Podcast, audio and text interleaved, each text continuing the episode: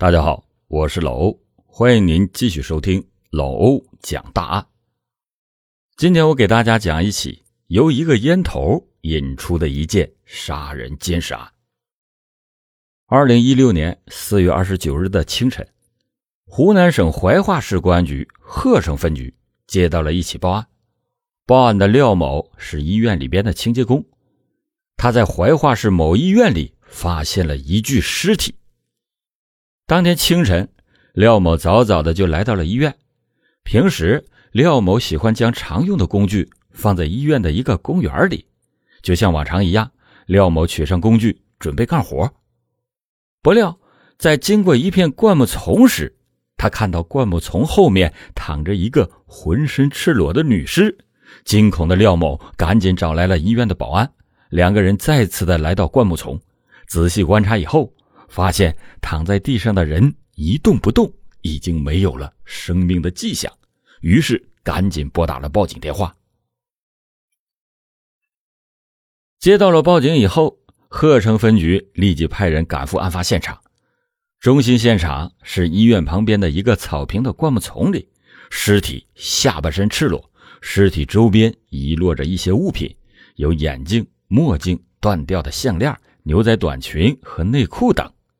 女尸光着脚丫，没有穿鞋。从尸体整个外伤的情况上来看，没有明显的钝器致伤痕迹。警方在尸体的脖颈处发现有若干的掐痕。经过现场勘查，警方就初步判断死者是被人为导致的机械性窒息死亡，尸体有被性侵的痕迹。那么，会不会是强奸杀人呢？在死者的身上没有发现钱包、手机等贵重的随身物品，那么又会不会是抢劫、强奸、杀人呢？这家医院地处鹤城区的西部，是一所集医疗、科研、预防于一体的三甲综合医院。每天来到这个医院就医的人络绎不绝。发现尸体的公园在医院内大门的一侧。平时供医院患者和附近的居民散步休闲。凶手选择人流密集的公园作案，这显然有悖常理。办案民警在死者的身上没有发现任何有价值的线索，死者的身份一时难以确定。死者是一名女性，年龄在三十岁左右。死亡的时间大概在四月二十八日晚上十点到四月二十九日凌晨两点左右。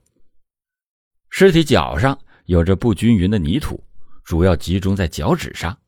警方推断，死者不是自己走到灌木丛里去的，而是被人夹持着拖过去的。所以，第一现场应该不是尸体所在的位置，而是从其他的位置拖拉过来的。警方就试图寻找拖拉的痕迹，但遗憾的是，案发的当天晚上下了一夜的小雨，现场破坏非常的严重。办案民警顺着公园地面上散落的树叶进行观察，发现指向医院门口方向的树叶分布相对比较有规律，像是被人分开了一条小路。顺着这个方向寻找下去，最后将视线锁定在了。公园的一处草坪上，这块草坪离发现尸体的现场大概有五十米的距离。虽然找到了第一现场，但是由于案发的当天晚上下了一夜的小雨，以及一大早来往的人员通行，草坪已经被破坏的非常严重。警方就立即的联系医院调取案发当天晚上的监控录像，结果现场中心、现场附近。并没有安装监控。警方进一步扩大了监控的调取范围。很快，办案民警在医院其他的监控视频中发现了死者生前的画面。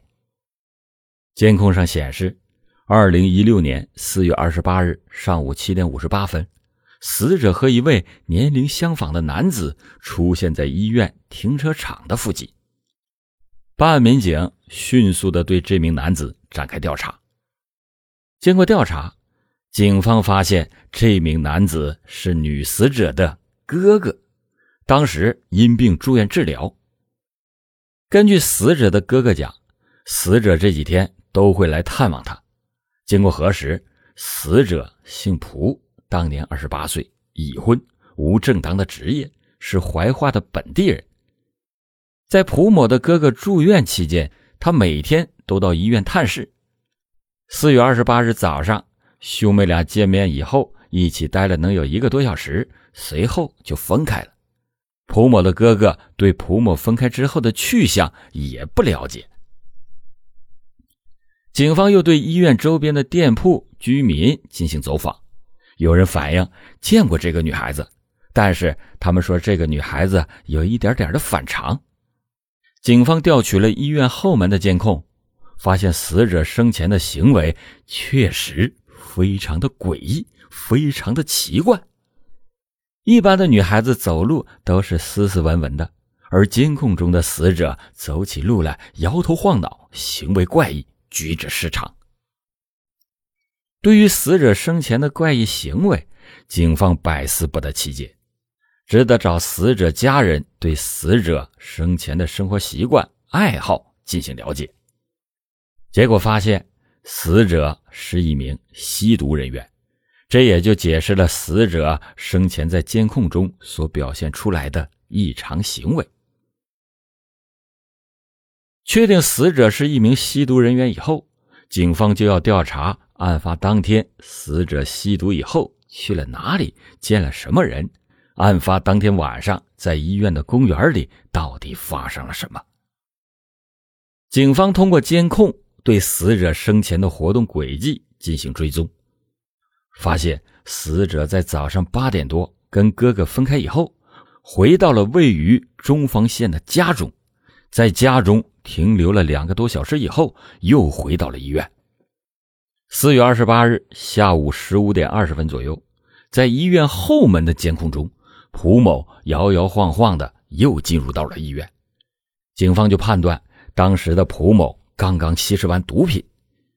到了晚上二十一点五十三分五十一秒，侦查员又一次在监控中捕捉到了蒲某的身影。蒲某出现在医院停车场附近，看上去神志清醒，走路正常。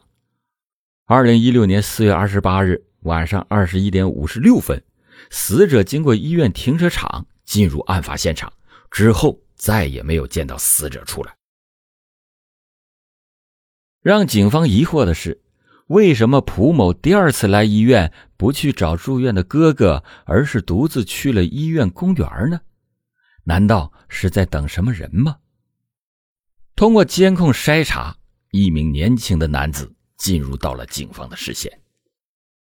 监控显示，二零一六年四月二十九日凌晨一点五十四分至五十九分，一名身材微胖的男子在案发时间段出现在医院公园的附近。并且不时的往公园的方向张望，行为非常的可疑。经过调查，监控中的这名男子是附近公司的一名工人，深夜下班回家休息，路过了案发地。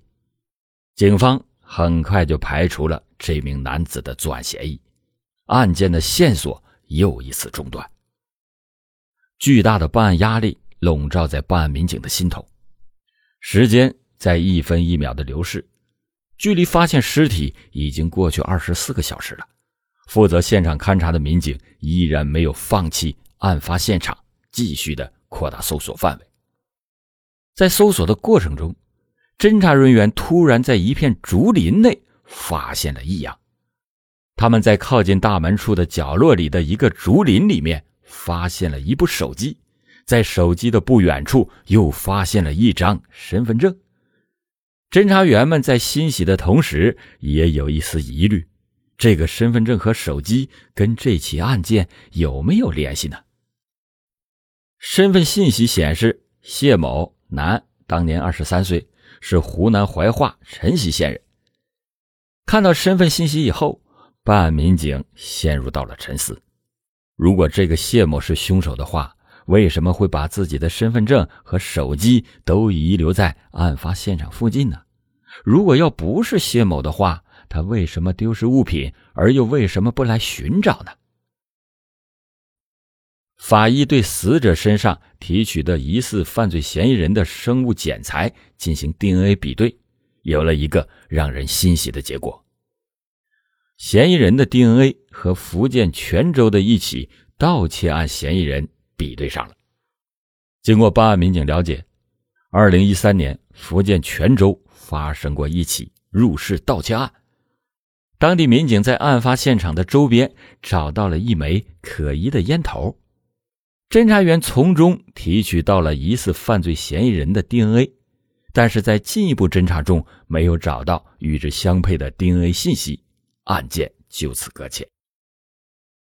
发生在湖南怀化某医院的四二九命案，疑似嫌疑人的 DNA 与福建泉州盗窃案的 DNA 比重。这就说明，杀害湖南蒲某的凶手很可能在二零一三年到过福建泉州，并且参与了入室盗窃。此时，另一路办案民警通过遗留在案发现场的身份证和手机信息，很快确定了谢某的身份。据警方调查，谢某曾经在二零零八年到二零一三年期间在福建泉州打工，而且。刚好是在福建泉州发生了盗窃案之后，回到了湖南怀化，这让民警看到了案件侦破的希望。这两个信息的重合，给侦查员一个巨大的鼓舞，谢某的嫌疑更大了。谢某从二零一三年以来，经常在怀化鹤城区活动，具备作案的条件。警方通过监控视频搜索到了谢某的身影。监控的视频显示，在案发的当天，也就是二零一六年四月二十八日晚上二十点五十八分，谢某出现在医院案发现场的附近。警方通过大量的调查和技术分析之后，基本上确定犯罪嫌疑人就是谢某。警方决定立即对谢某实施抓捕。在三十号。也就是案发的第二天下午七点左右，警方在一家网吧里发现了犯罪嫌疑人谢某。警方迅速的对谢某实施了抓捕。从接到报警到将嫌疑人抓捕归案，警方仅仅用了短短三十六个小时。通过 DNA 比对和谢某的供述，警方最后确认谢某就是杀害蒲某的凶手。嫌疑人谢某交代，在案发前一天晚上，他和几个朋友在医院附近喝酒，喝完酒之后，他独自一个人离开，在经过医院门口的时候，尿急想去解手，然后就在医院草坪的一个小竹林里解了个手，完事之后感觉有点困意，就在草坪上睡着了。醒来之后，他发现他的手机不见了，因为只在这个草坪待过。他就在草坪的周围开始到处的寻找手机，当时死者正在草坪的亭子里面坐着。深夜，犯罪嫌疑人谢某看到了年轻的蒲某独自一个人待在医院的凉亭内，并且看到蒲某的手上拿着一个和自己一模一样的手机，便开始怀疑自己丢失的手机是被蒲某拿走的。他就问蒲某是否看到过自己的手机。但是蒲某没有搭理他，他又重复问了几次，把蒲某给问烦了，就骂了一句：“有病吧！”谢某没有找到手机的下落，反而遭到了蒲某的辱骂。正当蒲某准备离开医院公园的凉亭时，犯罪嫌疑人谢某立刻的扑了上去，死死的掐住了蒲某的脖子，将蒲某掐倒在地上。掐了能有一两分钟之后，他发现女孩。被掐死了。他想把女孩给藏起来，看到旁边有个灌木丛，他就把女孩拖了过去。在藏尸的过程中，丧心病狂的谢某有了更加疯狂的举动。在拖女孩的过程中，谢某动了色心，在灌木丛中又把女孩给强奸了。犯罪嫌疑人谢某做完案以后，迅速的翻过医院外墙的护栏，逃离了现场。在逃离的过程中，谢某为了躲避警方的跟踪，故意绕到了一个黑暗的巷子里，将上衣反穿以后，回到了自己在怀化的租住地。根据谢某的供述，二零零八年初中毕业以后，他便辍学离开了家乡，到福建泉州的一家木材厂打工，直到二零一四年年初回到湖南怀化。他在怀化主要是做点装修和木工的活，平时的交往就是几个工友和同学。在朋友的眼里，谢某不善交际，性格内向，怎么也没有办法将他跟一个强奸杀人犯联系在一起。